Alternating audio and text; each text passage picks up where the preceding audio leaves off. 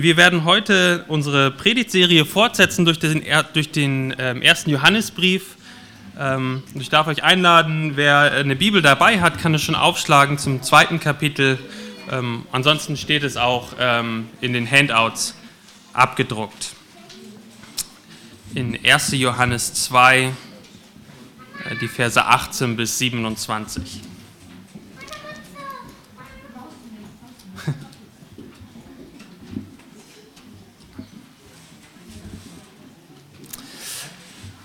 Ich weiß nicht, ob ihr euren Ölwechsel im Auto selber macht. Ich habe letzte Woche das Öl gewechselt mit meinem Papa. Ähm, ja, man legt, also ich habe das nicht gemacht, ich habe davon nicht so viel Ahnung, aber mein Papa hat davon Ahnung und wir haben das Auto auf äh, Böcke aufgefahren und dann die Ölschraube losgedreht und dann läuft dieses schwarze Öl in die Ölwanne und tauscht man den Ölfilter und Ende, am Ende füllt man den ganzen Motor wieder mit neuem, frischen Motoröl auf. Und während ich da so als Assistent war, äh, während mein Vater das Auto repariert hat. Ähm, da liebe ich die Frage zu stellen, woher kommt das eigentlich? Ja, also wenn ich irgendwas etwas sehe, dann frage ich gerne manchmal, ja, woher kommt das denn? Ja, was musste passieren, damit dieses neue Motoröl jetzt in den Motorraum oder in den, in den, in den Motor fließt?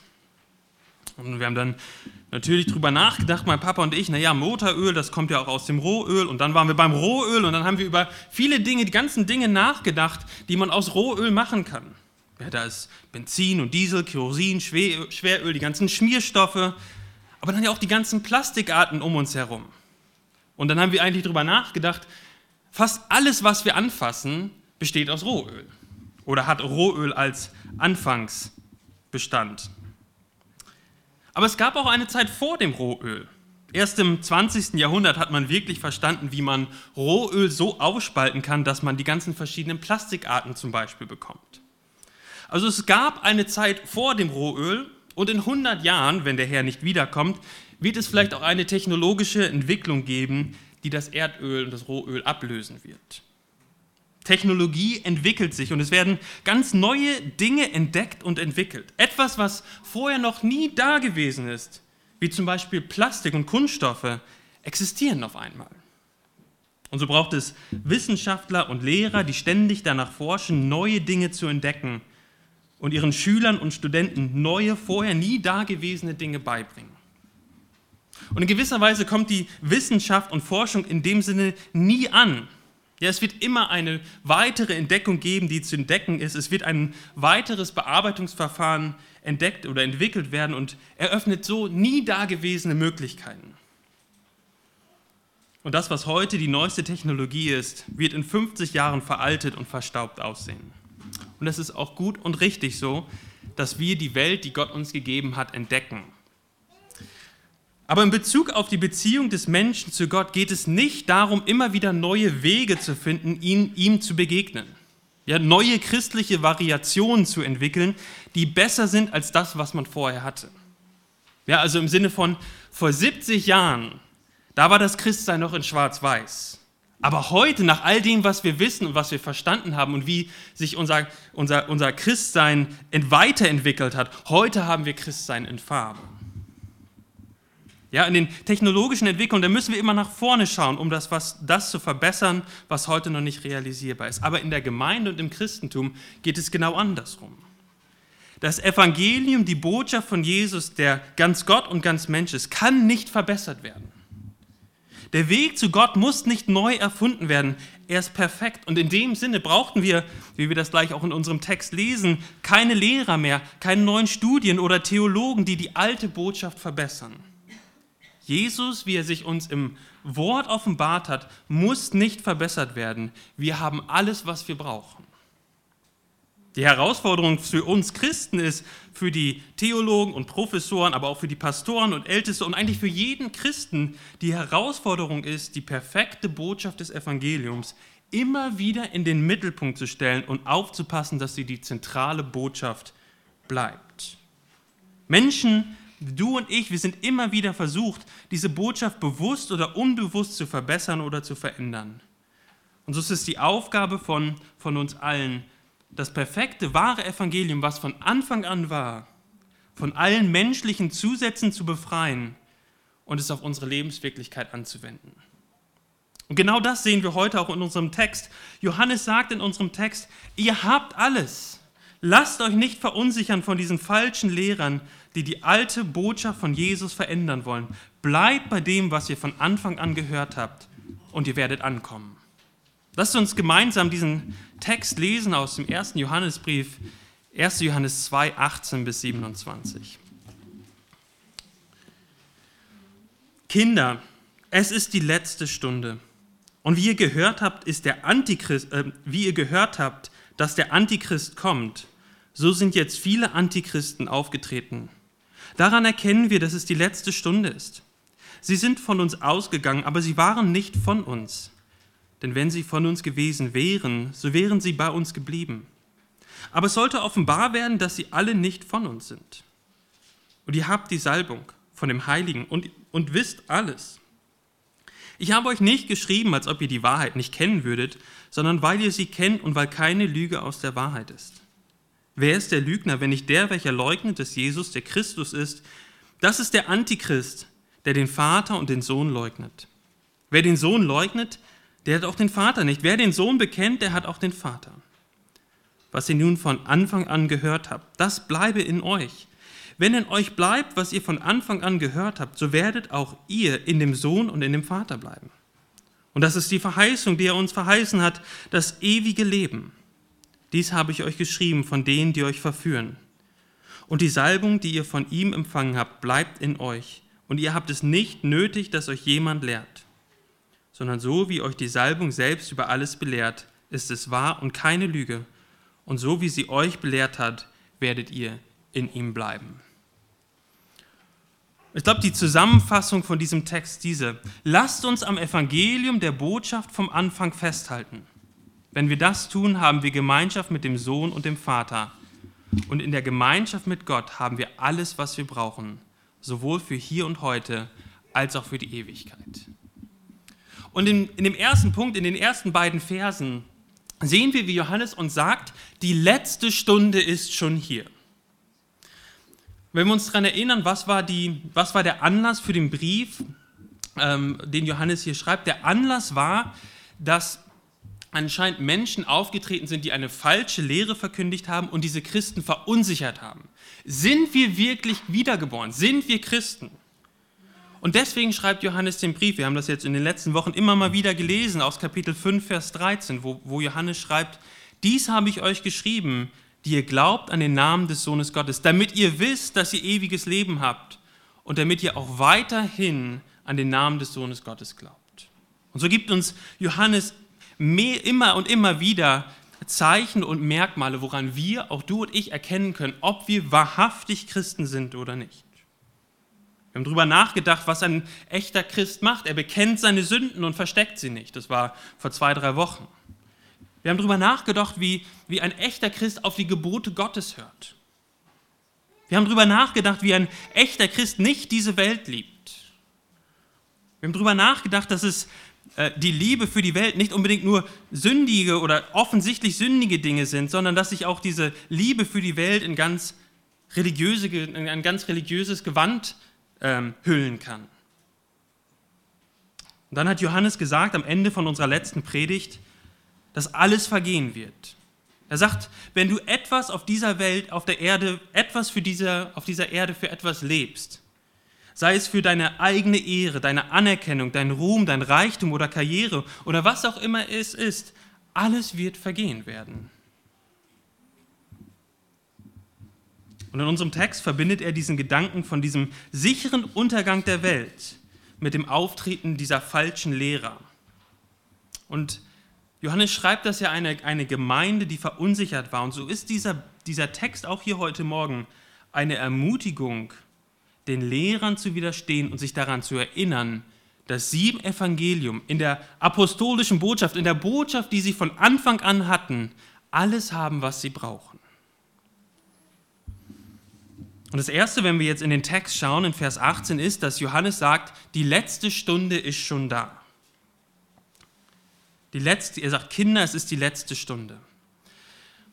Ausleger haben sich gefragt, naja, was, was könnte das genau meinen? Einige sagen, das steht quasi als Synonym, es ist das gleiche wie die letzten Tage.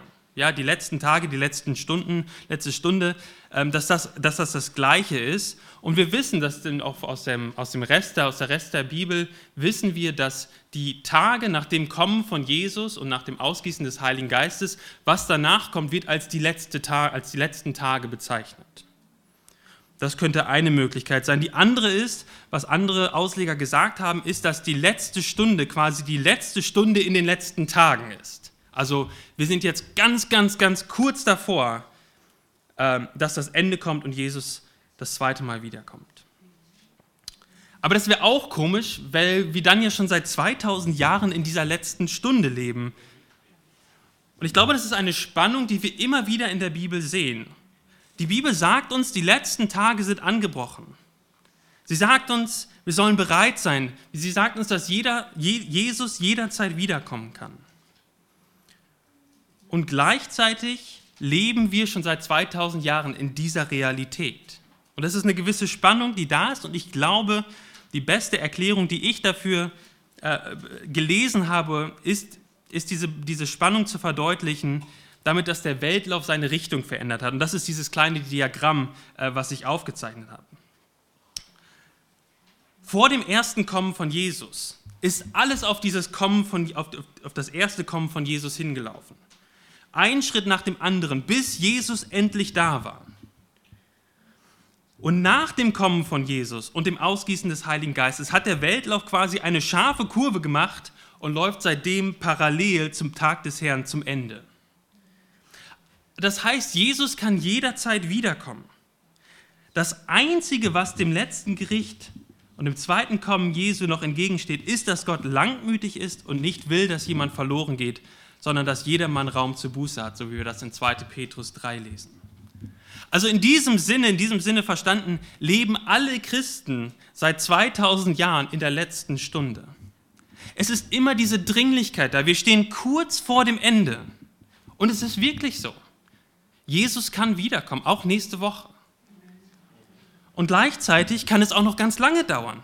So lange, wie Gott in seiner Allwissenheit und Souveränität Gnade schenkt und Menschenraum zu Buße gibt. Wir leben in der letzten Stunde, auch wir heute. Aber woher wissen wir jetzt, was sagt uns Johannes, dass es diese letzte Stunde ist?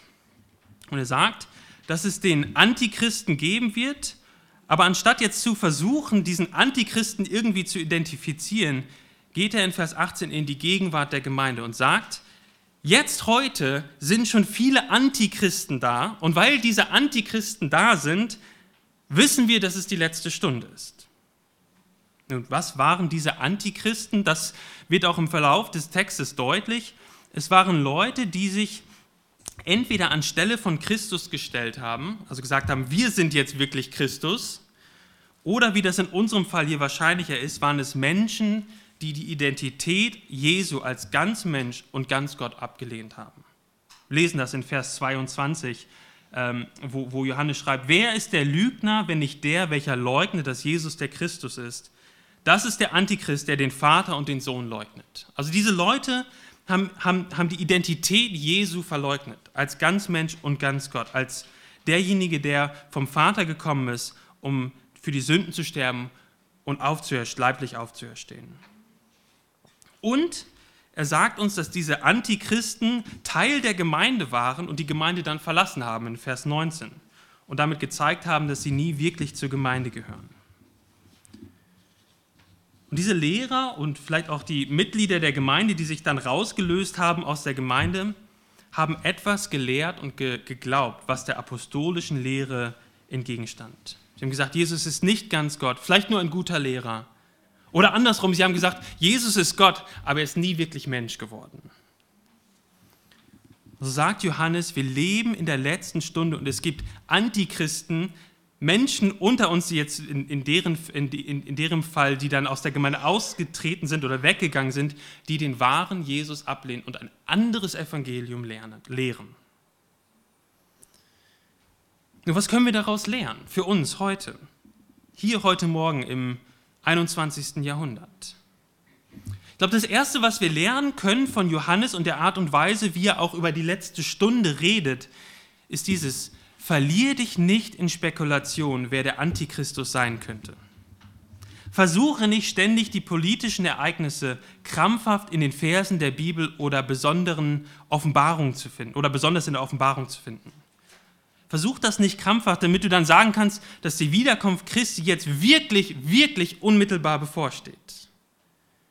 Stattdessen schaue in deine Gegenwart und bedenke, dass du jetzt schon in der letzten Stunde lebst, weil in der Welt viele Antichristen sind, die das wahre Evangelium verdrehen.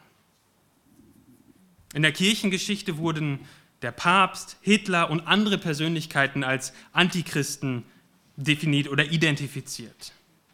Und Christen können sich in verschiedenen Theorien verlieren, wer jetzt was ist und wie man die bestimmten politischen Ereignisse auf bestimmte Verse übertragen kann. Und was passieren kann, ist, dass wir die Gefahr immer nach vorne verschieben. Die wirkliche Gefahr, die kommt erst noch. Und wir vergessen, dass die Gefahr jetzt schon da ist, dass wir jetzt schon in der letzten Stunde leben, so wie Johannes das hier schreibt. Und ich sage nicht, nicht, dass mich Leute falsch verstehen, dass diese Dinge grundsätzlich falsch sind, sich damit zu beschäftigen. Wir sollten auch aufmerksam die Nachrichten lesen und wir sollten versuchen, sie einzuordnen. Aber was ich sage, ist, dass wir nicht denken sollten, dass die wirkliche Gefahr für die christliche Gemeinde erst noch kommt, sondern die Gefahr ist schon hier in Form von Menschen, Pastoren und Lehrern, die die Botschaft der Apostel verdrehen und Jesus als den einzigen Weg zum Vater verdunkeln. Und wisst ihr, die beste Vorbereitung auf das, was auch immer denn in der Zukunft passiert, ist nicht, dass wir genau oder dass wir fähig sind, genau das Weltende vorauszusagen. Das wird uns in der Situation überhaupt nichts bringen. Wir müssen die Wahrheit kennen und daran festhalten, wenn wir das tun, dann werden wir unter dem Schutz des Höchsten stehen und er ist stärker als alle Antichristen und Antichristusse und was auch immer für Leute und Personen und politische Systeme auftreten. Er ist stärker. Wir werden siegreich hervorgehen, nicht weil wir ein großes Wissen haben, wann was genau pass passieren wird, sondern weil wir bei Jesus bleiben, wie er uns durch die Apostel verkündigt wurden. Und es ist ja interessant, dass Johannes, er sagt, dieser Antichrist, ähm, das wurde also verkündigt in Vers 18, und wie ihr gehört habt, dass der Antichrist kommt. Also er sagt, es gibt irgendwie so eine Person, die irgendwann auch mal kommen wird. Aber er geht jetzt nicht näher darauf ein, wer denn dieser Antichrist ist. Seine Botschaft an diese Gemeinde ist, ihr lebt in der letzten Stunde, haltet euch an das, was, an, was ihr von Anfang an gehört habt und lasst euch durch nichts durcheinander bringen. Das ist auch die Botschaft für uns heute Morgen, für unsere Gemeinde. Lasst uns daran festhalten, an das, was wir von Anfang an gehört haben, das wahre Evangelium. Und danach streben, das Evangelium auch immer wieder von dem Belag, der sich da vielleicht darauf absetzt, freizuräumen und das wahre Evangelium in seiner Größe und Schönheit hinzustellen. Das ist das Erste, was wir lernen können hier in den ersten beiden Versen. Ich glaube, das Zweite ist, dass wir auch als Gemeinde bereit sein müssen, Menschen gehen zu lassen. Wir haben das ja gerade in Vers 19 gelesen. Warum sind diese falschen Lehrer und mit ihnen wahrscheinlich auch weitere Personen aus der Gemeinde rausgegangen? Was war der Grund dafür? Und Johannes sagt uns, sie waren nie wirklich Teil der Gemeinde. Woran, sagt, fragt Johannes, woran hätte man erkannt, dass sie wirklich dazugehört hätten man hätte es daran erkannt, dass sie da geblieben wären. Aber durch ihren Weggang haben sie bewiesen, dass sie nie zur Gemeinschaft der Gläubigen wirklich gehört, dazugehört haben. Und in der Kirchengeschichte ist das auch immer und immer wieder passiert. Christen, die scheinbar voll dabei waren, wenden sich vom Glauben ab und verlassen die Gemeinde und fangen an, andere Dinge zu lehren. Könnte jetzt jeder wahrscheinlich hier vor nach vorne kommen und persönliche Beispiele aus, aus der Bekanntschaft oder aus, der, aus, aus Freundeskreisen erzählen. Könnten über Menschen reden, die vielleicht sogar Pastoren von großen Gemeinden waren und sich vom Glauben abgewandt haben und weggegangen sind. Wir könnten darüber nachdenken und uns fragen, warum so etwas passiert. Aber ich glaube, mehr als das, der Text soll uns auch als Gemeinde darauf vorbereiten, dass Menschen sich abwenden werden. Sowas wird kommen, auch für uns als Gemeinde. Menschen, die dabei waren, wenden sich von der Gemeinde und vom Glauben ab. Und da dürfen wir uns natürlich in so einer Situation auch fragen, haben wir etwas falsch gemacht, dass sie sich abwenden? Aber wie in diesem Fall hier im, im ersten Johannesbrief, wie in, in diesem Fall werden sich Menschen auch aus unserer Gemeinde abwenden, weil wir in den Augen Gottes alles richtig gemacht haben. Sie stoßen sich an der Botschaft von Jesus über Sünde. Sie stoßen sich an der Botschaft von Jesu stellvertretenden Tod. Sie stoßen sich an der klaren biblischen Botschaft. Und dann müssen wir als Gemeinde auch sagen, dann lassen wir sie ziehen. Sie haben die Botschaft von Jesus Christus nie wirklich verstanden und waren nie wirklich Teil der Gemeinde. Und in solchen Momenten können wir äh, auch als Gemeinde versucht sein, Kompromisse zu machen, nicht so engstirnig zu wirken. Naja, ob Jesus jetzt wirklich ganz Gott und ganz Mensch ist.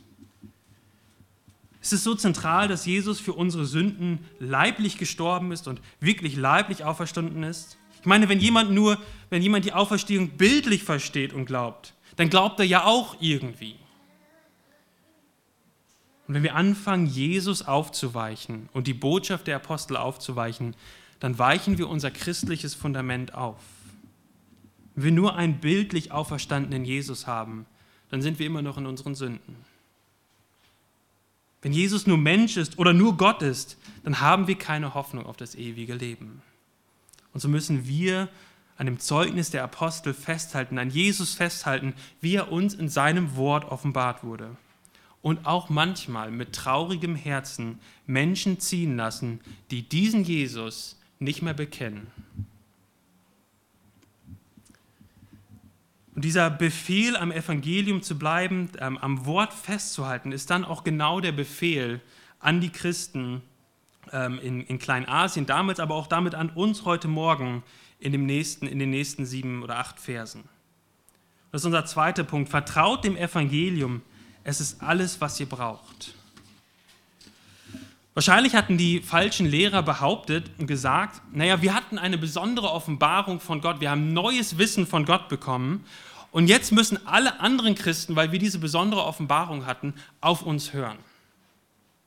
Und da hinein spricht Johannes die Gläubigen an in Vers 20 und sagt, ähm, und ihr habt die Salbung von dem Heiligen und wisst alles. Und was war diese Salbung, von der er hier spricht? Es könnte zum einen bedeuten, was er hiermit meint, ist, dass die, die Salbung der Heilige Geist ist. Ja, also im Alten und Neuen Testament äh, stand Salbung ganz eng verknüpft mit dem Ausgießen des Heiligen Geistes. Und das ist auch eine, ist eine mögliche Interpretation hier. Ihr habt von dem Heiligen, also von Jesus ist hier gemeint, den Heiligen Geist bekommen und eine Salbung erfahren. Und wenn diese Salbung aber ein, eher ein subjektives Erlebnis des Heiligen Geistes ist, wie hilft es dann den verunsicherten Christen und Gläubigen? Woher wissen sie, dass ihr Erlebnis, das sie mit Gott hatten, mit dem Heiligen Geist hatten, wie auch immer, echter ist als das Erlebnis, das die falschen Lehrer hatten?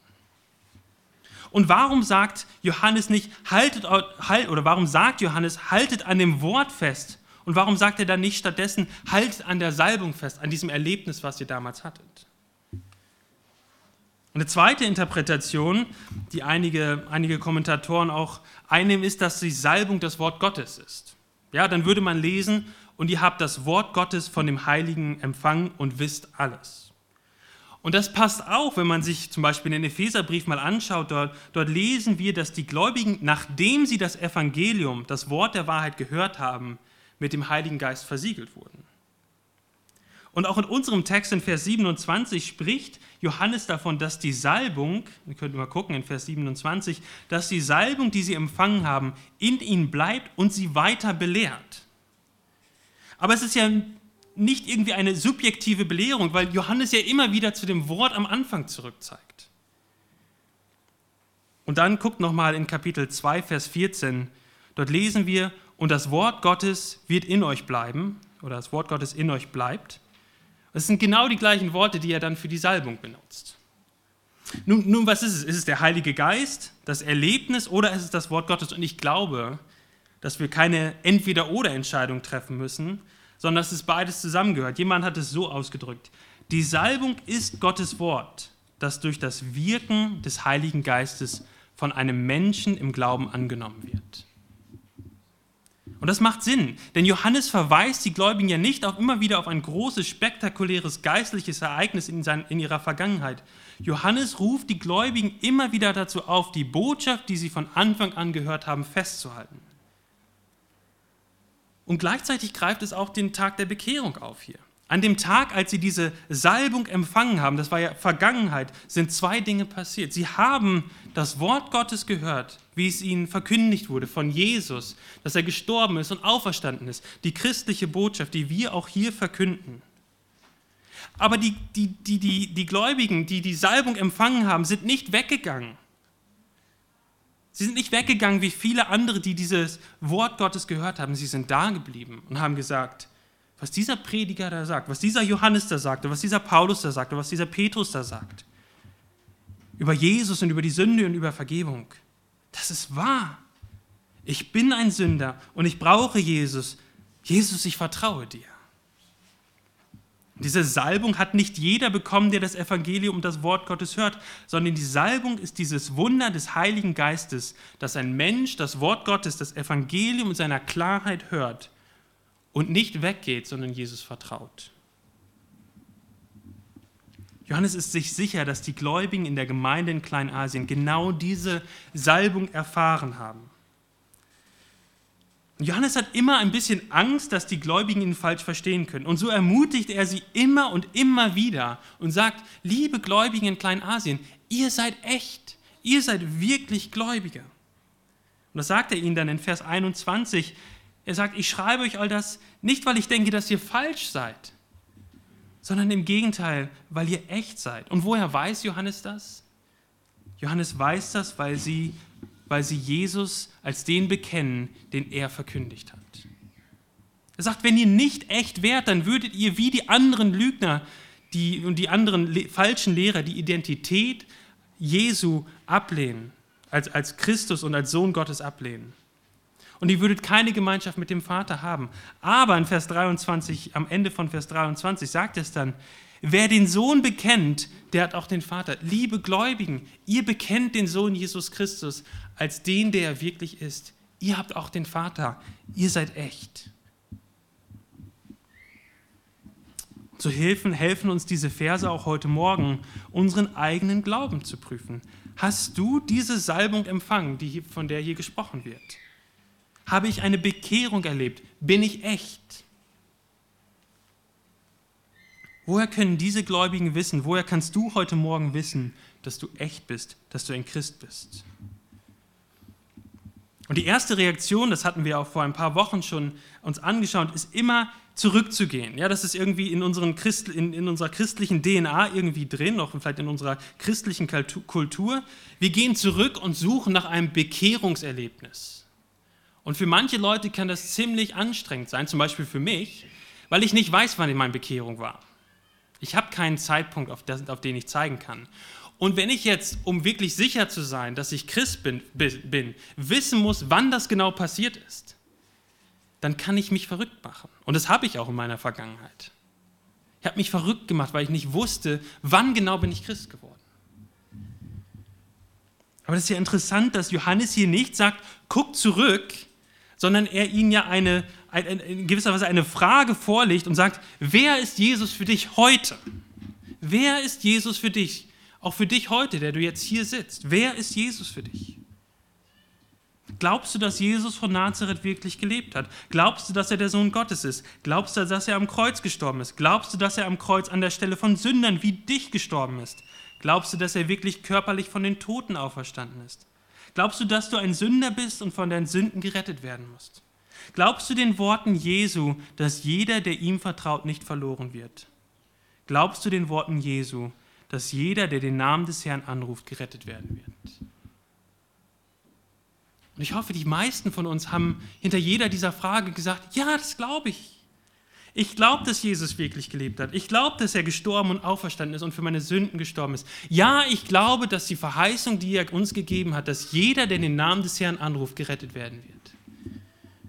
Wisst ihr, wenn ihr diese Fragen, die ich gerade vorgelesen habe, wenn ihr sagt, ja, durch Gottes Gnade glaube ich das wirklich, dann darf ich dir zusagen, du bist ein echter Christ.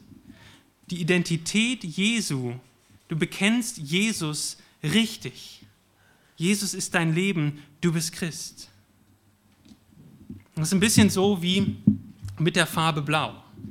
Ich weiß nicht, ob ich dieses, dieses, Beispiel, vielleicht habe ich das auch schon mal erzählt. Woher wusstest du, woher weißt du jetzt, wie du hier sitzt, dass du das, was, was die Farbe Blau ist? Woher weißt du das? Woher weißt du, dass die Farbe Blau blau ist? Du könntest jetzt zurückgehen und dich zurückerinnern, wann in deiner Kindheit du angefangen hast zu verstehen, was blau ist. Du könntest das Ereignis nachforschen, ähm, wo du von dem Wissen sozusagen, äh, von was nicht blau ist, zu dem Wissen übergegangen bist, was blau ist.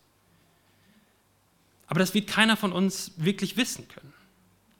Aber woher weißt du heute, was, dass du weißt, dass die Farbe blau blau ist? Du weißt es, indem du die Farbe blau anschaust und sagst, das ist blau. Das ist der Test. Und das ist genau das auch für uns Christen heute Morgen. Woher weiß ich, dass ich Christ bin? Nun, wer ist Jesus für dich? Wer denkst du, dass Jesus ist? Wenn du Jesus bekennst als den Christus, der für dich gestorben ist, der ganz Mensch, ganz Gott ist, wenn das dein Bekenntnis ist, das dein Leben ist, dann bist du Christ. Egal, ob du jetzt genau sagen kannst, kannst wann du Christ geworden haltet, und wenn wir jetzt, genau, jetzt haben wir, wenn du feststellst, ja, ich bin Christ, ich glaube das alles, das Evangelium, dann ist jetzt der nächste Schritt, den Johannes dann uns sagt, ist, dann halte am Evangelium fest. Es ist alles, was ihr braucht und ihr geht auf eine herrliche Zukunft zu. Du bist Christ, okay, dann halte weiter am Wort Gottes und am Evangelium fest. Es ist alles, was ihr braucht, was du und ich, was wir brauchen, und wir gehen auf eine herrliche Zukunft zu. Zweimal gibt er uns diesen Befehl. Einmal in den Vers 24, wo wir lesen, was ihr von Anfang an gehört habt, das bleibe in euch. Ja, das ist ein, ein Befehl, die Neue Genfer Übersetzung übersetzt es noch ein bisschen stärker. Lasst euch durch nichts von der Botschaft abbringen, die ihr vom Anfang an gehört habt. Haltet fest an dem Evangelium, an dieser Botschaft. Und dann in Vers 27 noch einmal, die Schlachterübersetzung, äh, die wir hier benutzen, die, die übersetzt nur, ähm, ähm, in äh, Vers 27, so werdet ihr in ihm bleiben. Aber ich glaube, die Elberfelder übersetzt da besser. Sie sagt, wie euch die Salbung belehrt, ist es wahr und keine Lüge. Und wie sie euch belehrt habt, so bleibt in ihm. Wieder ein Befehl, ein Aufruf, bleibt, bleibt in ihm. Bleibt in der Lehre, bleibt in Gott. Also wenn du bei Gott bleiben willst, dann musst du bei seinem Wort bleiben das der Heilige Geist immer wieder neu in deinem Leben lebendig macht. Guck doch mal in Vers 24. Was ihr nun von Anfang an gehört habt, das bleibe in euch. Was ist das? Das ist das Wort. Wenn in euch bleibt, was ihr von Anfang an gehört habt, das Wort, so bleibt auch ihr in dem Sohn und in dem Vater.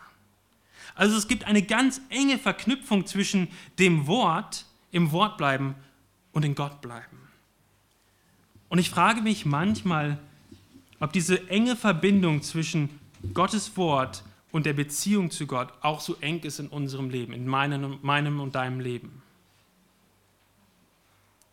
Welche Rolle spielt das Wort Gottes in deinem Leben als Christ? Welche Rolle spielt die Gemeinde und der Gottesdienst? Wir werden herausgefordert, in diesem Text zu sehen, wir können Gott nicht besser kennenlernen ohne sein Wort. Ein Christ, der meint, ohne Bibel auszukommen, der irrt sich und wird irgendwann auch in eine gefährliche Schieflage geraten. So möchte ich uns herausfordern als Gemeinde, lasst uns das Wort Gottes gut kennen. Lasst uns uns daran festklammern. Und wenn wir das tun, dann haben wir alles, was wir brauchen.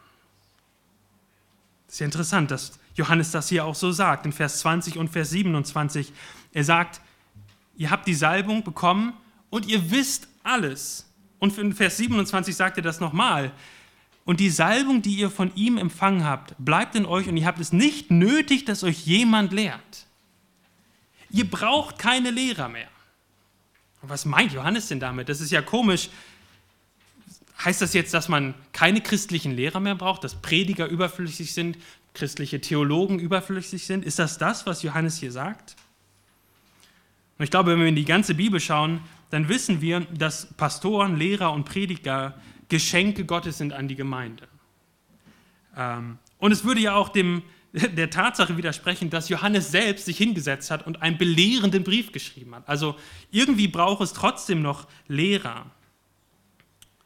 Aber ich glaube, was er hier sagt, ist, ihr braucht nicht noch eine extra Lehre oder einen extra Lehrer, der eine neue Offenbarung bringt, durch, durch die ihr dann wirklich ankommt in eurem christlichen Leben. Johannes sagt, ihr habt alles, ihr wisst alles, was ihr braucht, um Gemeinschaft mit Gott zu haben und Gott wohlgefällig zu leben. Nun, warum schreibt Johannes dann? Warum hat Gott Lehrer, Älteste, Pastoren der Gemeinde als Gaben gegeben? Und sie sind da, um das Evangelium, das Wort, was von Anfang an da war, ähm, sie sind, sind da, um das vor falschen Lehrern zu verteidigen und das Evangelium, dem Evangelium Raum zu geben, sodass Gott mit seinem Wort durch den Heiligen Geist in deine und meine Lebenssituation hineinspricht. Echte christliche Lehrer bringen keine neue Lehre. Sie gehen tiefer in das Evangelium hinein und helfen Christen, die Botschaft des Evangeliums in jedem Bereich des Lebens anzuwenden. Könnt ihr jetzt in ganz, ganz viele Bereiche reingehen. Ich möchte nur einen Bereich rausgreifen, ganz kurz. Wenn, wenn, wenn Paige und ich uns mal streiten, soll mal vorkommen, auch in, der, auch in einer Pastorenehe. Wo werden wir uns wieder treffen? Wo werden wir uns in die Augen schauen können und vergeben können? Nur im Evangelium und bei Gott. Vor Gott und im Evangelium können wir nichts von unseren eigenen Sünden verstecken. Wir können uns nicht rausreden. Wir müssen anerkennen, dass wir Sünder sind. Und wir dürfen trotzdem erleben, dass wir bei Gott Vergebung und Annahme finden. Vergebung von Sünden empfangen. Und wenn wir nach einer Auseinandersetzung beide zu Gott gehen und das Evangelium wieder neu in Anspruch nehmen, dann sehen wir unabhängig voneinander, wie sündig wir sind und gleichzeitig sehen wir, wie viel uns vergeben wurde. Und dann können wir uns auch einander wieder zuwenden und sagen, bitte vergib mir. Und dann können wir auch von Herzen sagen, mir wurde so viel vergeben, ich vergebe dir.